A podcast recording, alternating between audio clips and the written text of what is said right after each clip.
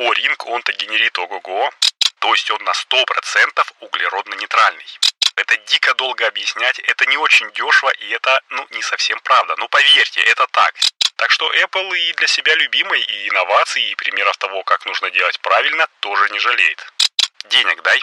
Как? Просто. Сертификат же есть.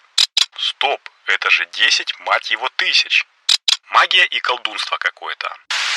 Всем привет! Меня зовут Игорь Шеверун, а вы слушаете первый русскоязычный подкаст о солнечной энергетике Solar News. Здесь я каждую неделю делюсь с вами важными, интересными и, конечно же, полезными новостями солнечной энергетики, периодически рассказываю связанные с возобновляйкой истории и отвечаю на вопросы, которые вы мне присылаете в Телеграме. Сегодняшний 87-й выпуск, наверное, будет таким, за которым мне не будет стыдно еще очень долго, а может быть я им буду гордиться, потому что помимо моего любимого Apple, который показал нам лицо матушки природы, расскажу еще и про отечественные зеленые сертификаты и их обращение в России. Наверное, первый из русскоязычных подкастеров, но хвастаться нехорошо, поэтому будем начинать. Но, конечно же, прежде чем начнем, я хочу напомнить, что если вам нравится то, что я делаю, и вы хотите как-то поддержать проект Solar News, то расскажите о нем своим друзьям. Расскажите о подкасте, телеграм-канале или же о сайте Solar News, это будет очень-очень круто. А если хотите еще и материально оценить мои старания, то становитесь патронами проекта на сервисах спонсор или Patreon, подпишитесь там, и с вашей карты ежемесячно будет списываться небольшая денежка, которая равняется, ну, примерно одной хорошей чашке кофе, а вы будете периодически получать дополнительные маленькие патронкастики и другие полезные инфоништячки. Все ссылочки будут в описании выпуска, а еще я напоминаю, что там же в описании я всегда прикладываю какие-то полезные ссылки по теме выпуска, ну, на какие-нибудь отчеты, графики там или ссылки на сайты, про которые невозможно рассказать в подкасте. Так что не ленитесь, заглядывайте в описание, ну и вы, наверное, заметили, что я немножечко не в голосе, прошу прощения за это, это сезонная простуда, но давайте что ли начинать? Погнали!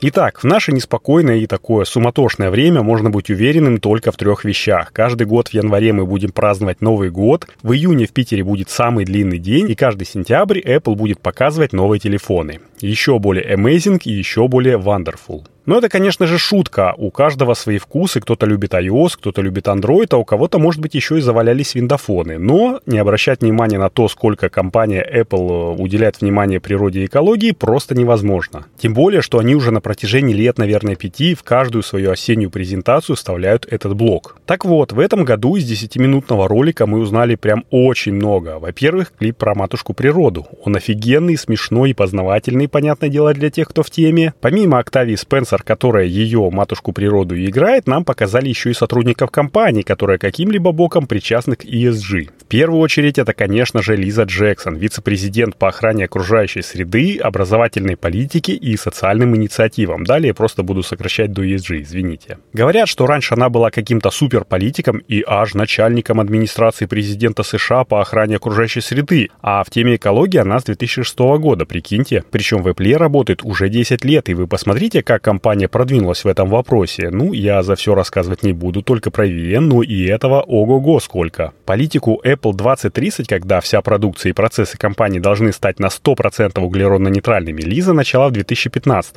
и к 2020 уже все офисы, магазины и ЦОДы работали на чистой электроэнергии. Да, не всю электроэнергию компания берет из возобновляемых источников, которые принадлежат конкретно ей. Часть, ну, наверное, большую они покупают за счет зеленых сертификатов, но все-таки это тоже развитие отрасли. Но кампус-то, вот этот вот О-ринг, он-то генерит ого-го. Я в прошлом году рассказывал, что на самой крыше кампуса установлено 10 мегаватт солнечных панелей, а еще 7 на карпортах парковки. Так что Apple и для себя любимый, и инноваций, и примеров того, как нужно делать правильно, тоже не жалеет. Ну а еще и 300 поставщиков компании уже тоже на 100% используют зеленую электроэнергию. Тоже, наверное, зелеными сертификатами закидываются, или как это у них там называется, зелеными токенами, но все равно. Если я правильно помню, в прошлом году этих поставщиков было 200, и прирост на 50% это супер неплохо. Понятное дело, что это хорошо для экологии и Apple, но для бедных поставщиков это принудиловка. Но что поделаешь, жизнь такова. Хочешь работать на большую известную корпорацию, выполняй правила по экологии. А все почему? Да потому что NASDAQ, а это фондовая биржа, на которой торгуется Apple, устанавливает жесткие требования к компаниям в этом плане, и если ты их не соблюдаешь, можно вылететь. А я что-то отвлекся, об этом можно разговаривать часами, но что в итоге? А в итоге как раз про часы и надо бы сказать. Apple Watch 9 — это первый продукт Apple, который вроде как полностью соответствует стратегии Apple 2030, то есть он на 100% углеродно-нейтральный. Вот как объясняет это Лиза Джексон.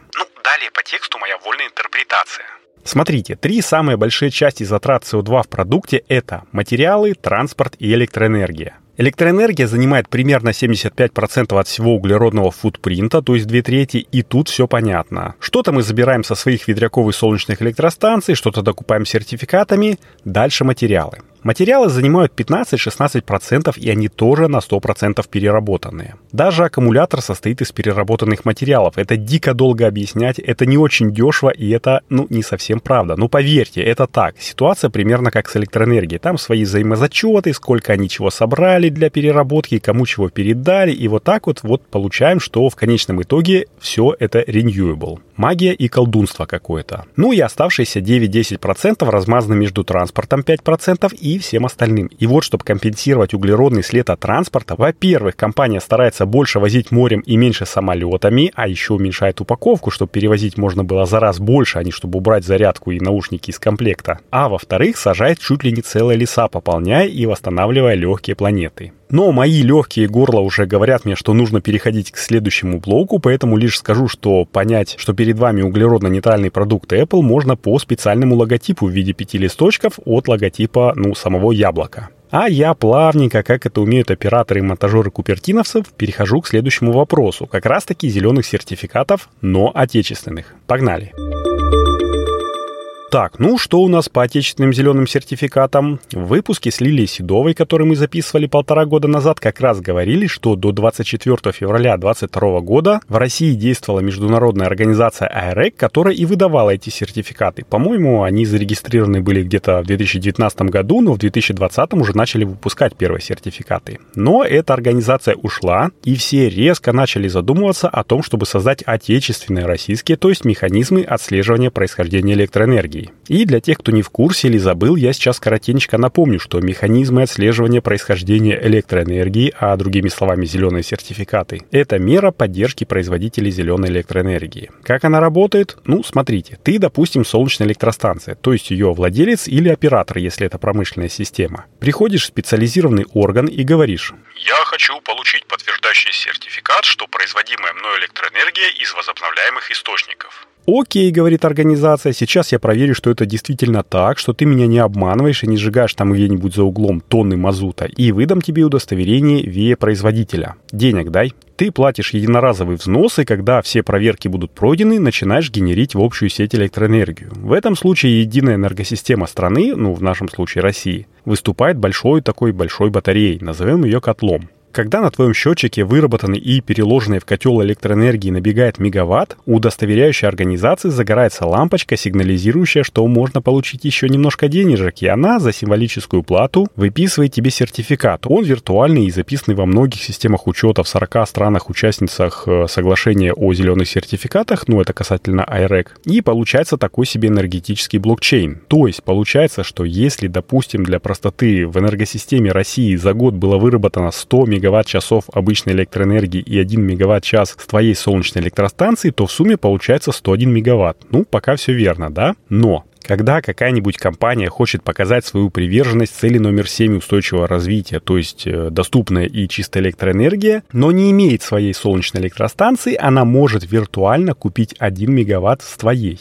Как? Просто. Сертификат же есть. Она говорит тебе, продай сертификат. Вы договариваетесь о цене, ну, если таких ВИЭ производителей много, то все это происходит на специальной бирже. Компания в энергетическом блокчейне погашает сертификат, Записи о нем стираются, но считается, что 1 мегаватт из 10, который она потребила из энергосистемы страны, зеленый. То есть выработанный с помощью возобновляемых источников. Звучит как какой-то шахер-махер, но в итоге в выгоде остаются все. Компания-потребитель показывает всем, какая она хорошая и получает за это какие-то дивиденды от международного сообщества или своих акционеров. ВИА-производитель помимо продажи электроэнергии в госсеть по установленным ценам получает небольшую прибавку к каждому мегаватту, а удостоверяющая компания получает свои совсем-совсем крохи комиссии, но зато со многих производителей. Ну и если биржа обращения зеленых сертификатов, то она тоже имеет какую-то свою комиссию. Такой вот вроде как расклад. А вот теперь вернемся к отечественному рынку. 20 июля этого года Госдума приняла очередные правки в закон 35 ФЗ об электроэнергии, в котором говорится, что теперь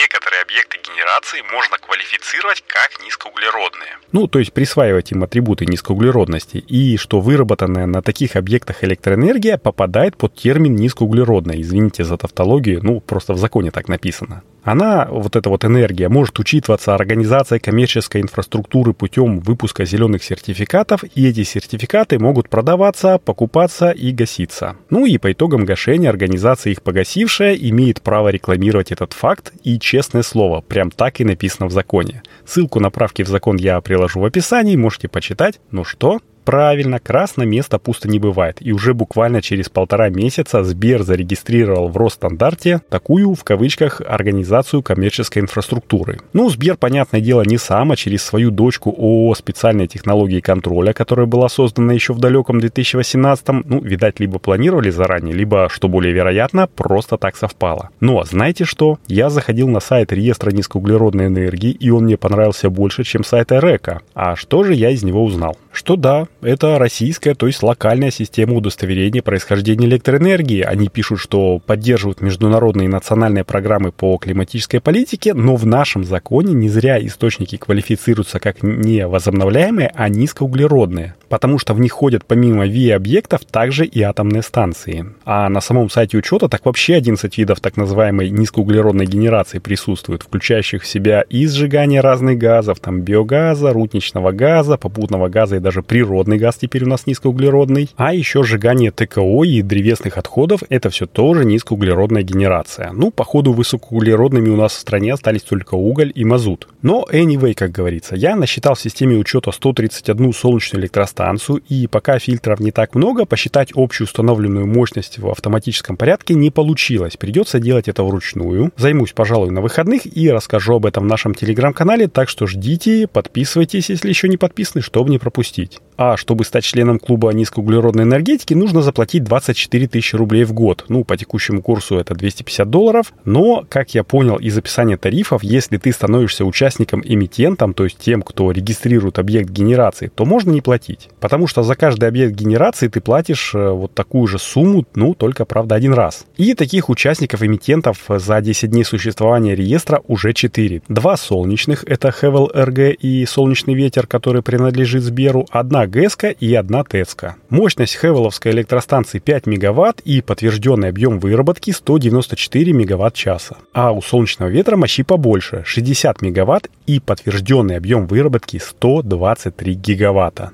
Как так, можете спросить вы? Почему такой большой объем всего за две недели? А все просто. Можно учитывать уже выработанную электроэнергию до 35 месяцев назад, а погашать купленный сертификат то есть срок годности или срок его жизни тоже 35 месяцев. Так что можно особо не торопиться и закупать их впрок. Кстати, если вы захотите купить один из 10 уже имеющихся на сайте сертификатов, спешу вас немножечко разочаровать. Автоматизированной биржи нет. Покупать придется по старинке, обращаясь к эмитенту. На сайте даже есть рекомендованная форма договора. Такса за выпуск сертификата 2,2 рубля за каждый мегаватт, который в нем указан. Столько же нужно заплатить, чтобы переоформить сертификат на другого, ну то есть комиссия за продажу, и за его погашение. То есть, допустим, если у нас фигурирует зеленый сертификат на 10 мегаватт-часов, то производитель заплатит 44 рубля, а покупатель 22. Ну или наоборот, если в договоре комиссию за переоформление записать на покупателя, в общем, договор я еще не читал, ну, надо будет это сделать. Вот такие интересные плюшки. А я, пожалуй, буду потихонечку переходить к новостям одной строкой за кадру и прощаться, потому что уже, ну, как-то совсем все с горлом.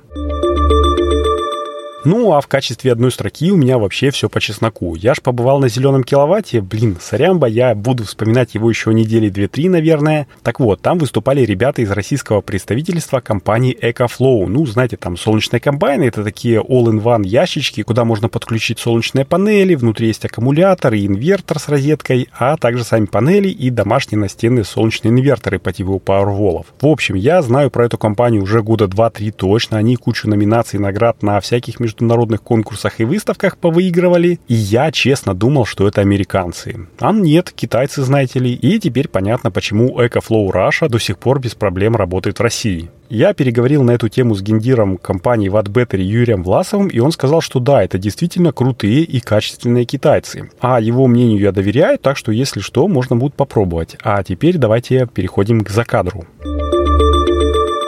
Я тут как-то услышал в подкасте у Александра Головина, который называется «Крит мышь», что он бы хотел, чтобы до конца года счетчик прослушивания его подкаста перевалил за 5 миллионов. Ну, я, конечно, желаю Саше счастья, чтобы это случилось, но я как-то послушал его и приуныл. Мне с моими 10 тысячами, которые я вижу в админке подкаста, до него еще скакать и скакать. А потом я подумал, стоп, это же 10, мать его, тысяч. Юбилей! Юху! А потом залез в Яндекс Музыку и неожиданно для себя обнаружил еще плюс 7 тысяч, а это уже капец как радует. А есть же еще системы, которые так же, как и Яндекс, скачивают себе и раздают в обход основного счетчика. В общем, ребята, я прям рад-рад, что вы у меня есть, что слушаете подкасты, что, надеюсь, рекомендуете его друзьям. Ну и такое, как по мне, гигантское число прослушиваний говорит о том, что, в общем-то, я делаю свою работу не зря, и он вам нравится. А еще я буду продолжать его делать каждую неделю, несмотря ни на что. Вот, а сейчас я уже буду заканчивать. Если вы уже порекомендовали подкаст другу, подруге там или родственнику, который тоже потенциально наш человек, то есть любит солнечную энергетику, и ищете, чем бы еще помочь проекту, то становитесь патронами на сервисах Patreon или спонсор. Ну и получайте за это дополнительные коротенькие патронкастики и другой бонус вкусный контент. И не забывайте про звездочки-сердечки. Каждая оценка или комментарий в Apple подкастах, или Google подкастах, или Яндекс Музыки, или еще где, это еще один лишний повод волшебным алгоритмам подкастинга